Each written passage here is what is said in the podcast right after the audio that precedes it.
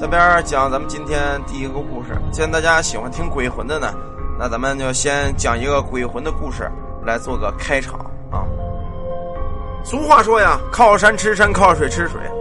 对于身处丘陵地区的这个山村这个镇子来说呀，都是靠着这个大山的。祖上多以锻造这个石头为生，也就所谓出什么呀？出石匠。咱们河北有一个地方哪儿啊？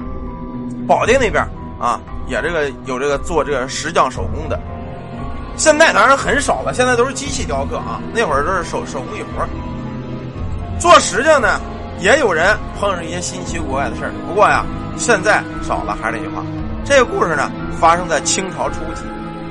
清朝初期的时候啊，政通人和，民众富裕，为了祈求国泰民安，人们经常求助于神灵，故而修庙之风盛行。那会儿清朝这个满清刚入关呢。他这个统治人们呢，光以武力是不行的，啊，光以武力统治不行，所以他必须要统治人们思想。于是呢，就整了好多这个这个庙宇啊，什么寺庙啊，以这个神道来统治整个国家的民众。这一天呢，地方有这么一个姓王的这个当地啊，叫王新正，这两个人是干嘛呀？王新正、王新泰这哥俩去这个皇家寺庙玉泉寺镌刻这个功德碑，价格必挺合适。这哥俩就答应了。为什么说找俩人呢？因为在当地众多的石匠之中，这哥俩手艺最好，再加上呢稍微有点文化，看过点书。你像什么墙文、墙墙碑呀，什么景碑呀、墓碑呀，什么雕龙画柱这个石柱子呀，这个大活都得这俩人干。这天呢，可赶上这个哥哥呀王新泰有事就剩弟弟一个人了。这个王新正，他哥有事说：“我先去吧。”这么着呢，就跑到寺庙去干活去了。当时干了一天活挺累的，中午管饭啊，晚上也管饭。寺庙里啊，虽然和尚不许那会儿不许吃这个荤食，但是这些干活的是可以的，因为寺庙有钱，皇家寺庙嘛，给这帮干活的还不错啊，还给上了点酒。王新正这个人呐，反正喝酒啊就那么回事爱喝是爱喝，但是弄那么二三两酒啊就高了。干了一天活挺累，在这喝了点酒，弄了那么半斤酒，呵，可找不着北了，立了歪斜。就往回家走，那会儿没有什么那个那个汽车什么都没有啊，有钱人骑个马，在一农村的骑个驴骑个骡子就不错了。他一个石匠也没有钱，这么着呢，他就立了歪斜往回家走，半夜往回赶，走到当地这么一个桥尖叫八里桥，这酒劲儿上来了啊，躺在桥面的这栏杆儿，他睡着了。不过呀，那会儿大野外的啊，空气也好。那个、那个、那个也没有现在这么多汽车污染什么的，环境也好，但是有一个毛病是吧？凉，大晚上这夜风一刮呀，吹得人冷飕的。睡了大概有这么半个多小时，打了个激灵醒了，这会儿坏了，一看天特别黑，啊，虽然有月亮有星星，已是半夜时分，这荒郊野外大桥边子上就这猫头鹰的叫声啊，声音凄厉吓人，吓得这王新正是一身的冷汗，妈的太吓了。这荒郊野外，我这睡着了，这要是来了狼，来了狗熊，不得把我给吃了？这家伙给吓坏了啊！这么着不行，我得赶紧走。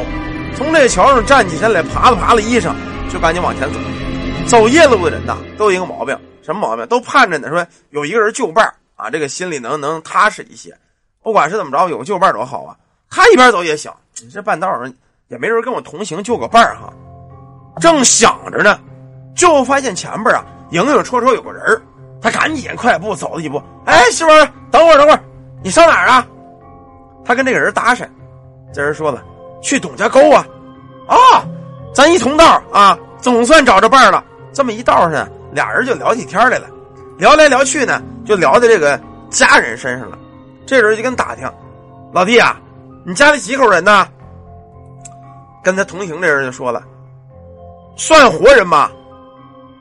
这王新正一听，人得算活人了啊！问几口人不算活人，还还还算死人呢？这会儿这人可说了：“ 我们这只算死人，死人不算活人。”这会儿王新正一听不对头啊，这人有病吧？你哪的家呀？我，我阴间的家呀！你没看我后边没有影子吗？他一说这也没把这王新正给吓死，低头借着月亮地儿一看，这人是一丝影没有啊！没影子，而且呢，他走道他不是走。这会儿王新正才想起来，这半天这么趟的走，就没听见有脚步声。借着这月光一看呢，他才知道自个儿碰见鬼了，双腿嘚瑟瑟直发抖。刚想跑啊，就听那人把头啊从脑袋上给拿下来了，往前这么扔着玩跟他说：“哎，老弟，你看我能把头拿下来玩你们活人能吗？”趁着这小子把人头往上一扔的时候，这王新正吓得呀，撒腿就跑，急得后边这鬼魂呢在后边追他。哎，别跑啊，做个伴儿啊，别跑啊！王新正哪敢跟他做伴儿啊，玩了命的往前撩啊！这会儿我估计刘翔啊在后边追他都费点劲，应该是追不上哈。可是你别忘了，人跟鬼赛跑，估计一般人你们是跑不过他。为什么呀？鬼魂不是使脚走路的，你是使脚走路的。他跑得再快，就见后边玩倒的这个鬼魂在后边是如影随形，紧追不放，眼见要追上了。王新正抬头一看呢，前面一辆大车，大马车啊，有一个人呢赶着马车。这家伙一个箭步，噌，就窜在这马车车辕子上去了。再回头呢，追他这个鬼不见了。一看这家上了马车了，这鬼扭头走了。王新正坐在这儿啊，惊魂未定啊，跟这个赶马车这人说：“哎呦，师傅师傅，谢谢你，谢谢你啊！我刚才遇上鬼了。你说要不是你呀，我估计非得我非得死在这儿不行。”这会儿呢，赶马车这个人呢也没搭下去，没事别谢啊，你坐我车不要紧，你记着呢。你别在我车上尿水啊！我这个东西啊，怕水泡，一泡就散架了。这会儿王鑫正纳闷啊，拍了拍这车辕子：“大哥呀，你这车挺结实的，怎么还怕水泡啊？”这会儿这赶马车的呢，带着个斗笠啊，在前面轰着马，就在这说：“嗨，你别提了啊！我上回啊，你还别不信这个事儿，碰上一个瘸子，我好心让他骑我这个马走，哎。”结果他一看我这个人样，嫌我长得丑，吓尿了，把一个好端端的马给我弄坏了。这会儿王先生也纳闷说大哥你长多丑啊，能把他吓得都尿裤子？”这会儿这人呢，把这帽子给摘了，这一摘下来，王新正是心惊肉跳，一旁尿顺着裤子哗啦哗啦就尿下来。为什么呀？这个人啊，在后脑勺是半拉的，前边呢这个脸是有脸。但是没有五官，鼻子眼嘴什么都没有，就是这么个没脸的人这家伙也是个鬼魂。他这泡尿往下一浇可不要紧，那辆马车稀里哗啦变成纸浆子、木棍子，咵嚓就掉倒了。这会儿啊，车上这个鬼魂也掉下去了，指着王新正就说：“你们这些活人好不懂事儿，好心管管你们，你净弄坏我家东西。上回那马还则罢了，这车是我借朋友的，我得赔人家。”你非得赔我一个不行！这王新正见势不妙啊，撒腿就跑啊，车把在后头追。你们这些人真不讲理，弄坏了东西不赔还跑！你等着，我非得追上你，你赔我车！在后边就跟着他。还是那句话，人跑得再快，你也顶不住这鬼魂。就看这鬼魂在后边化作一阵旋风，直追这个王新正啊！王新正这腿啊，确实快，跑来跑去，终于跑到村西头了。村西头啊，他为什么往这跑呢？在村西里啊，有这么一个土地庙，这土地公公还是他亲自雕刻的。他一想，这个土地庙、土地公公神明啊，常年有人供奉香火。